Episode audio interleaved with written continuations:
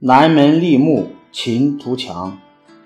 在战国七雄当中，秦国的政治、经济、文化各方面都落后于中原的各个诸侯国。公元前三百六十一年，秦国的新君继位，这就是秦孝公。他下决心发愤图强，把秦国治理成一个强国。他做的第一件事儿就是搜罗人才。有一个魏国的贵族公孙鞅，就是后来的商鞅。在魏国的时候，国君不重用他。商鞅听说秦孝公在招揽人才，便来到秦国，托人把自己引荐给了秦孝公。商鞅对秦孝公说：“一个国家想要富强，必须发展农业，奖励将士，治理国家。”必须有赏有罚，赏罚分明，朝廷才会树立威信，一切改革也就容易实行了。商鞅的一席话非常符合秦孝公的心意，可是秦国的一些贵族和大臣却竭力反对，商鞅的想法没有得到实行。又过了两年，秦孝公控制了朝廷，稳定了军位。就拜商鞅为左庶长，并把改革制度的事全权交给商鞅去处理。于是，商鞅起草了一个改革的法令，但是担心老百姓不信任他，不遵守新法令，他便想了个法子，叫人在都城的南门竖了一根三丈高的木头，下命令说。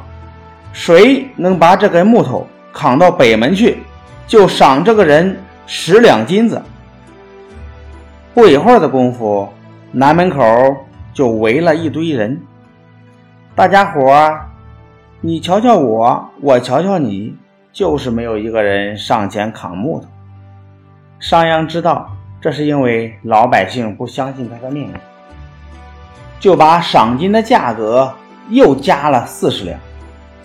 可是赏金越高，看热闹的人越觉得不合情理，仍旧没有人敢去扛。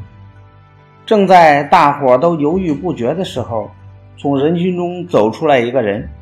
那人说：“我来试试。”边说边扛起木头，一直扛到北门。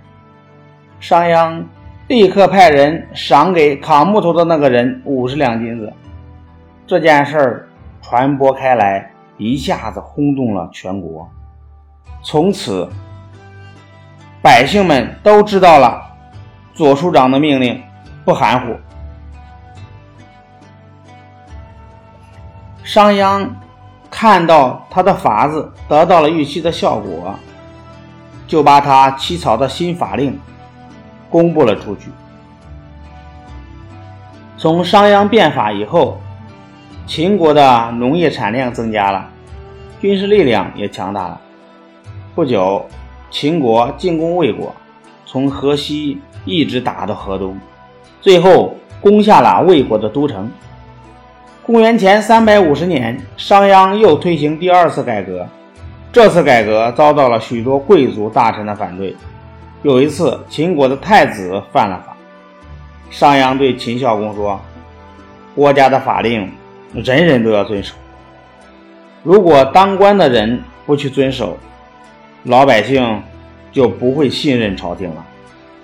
太子犯法，应当惩罚他的师傅。后来，商鞅治了太子的两个师傅，公子虔和公子公子虔和公孙贾的罪，一个割掉了鼻子，一个在脸上刺了字。这样一来，那些贵族大臣们都不敢触犯新法。又过了十年，秦国果然越来越强大。南门立木，秦图强。在战国七雄当中，秦国的政治、经济、文化各方面都落后于中原的各个诸侯国。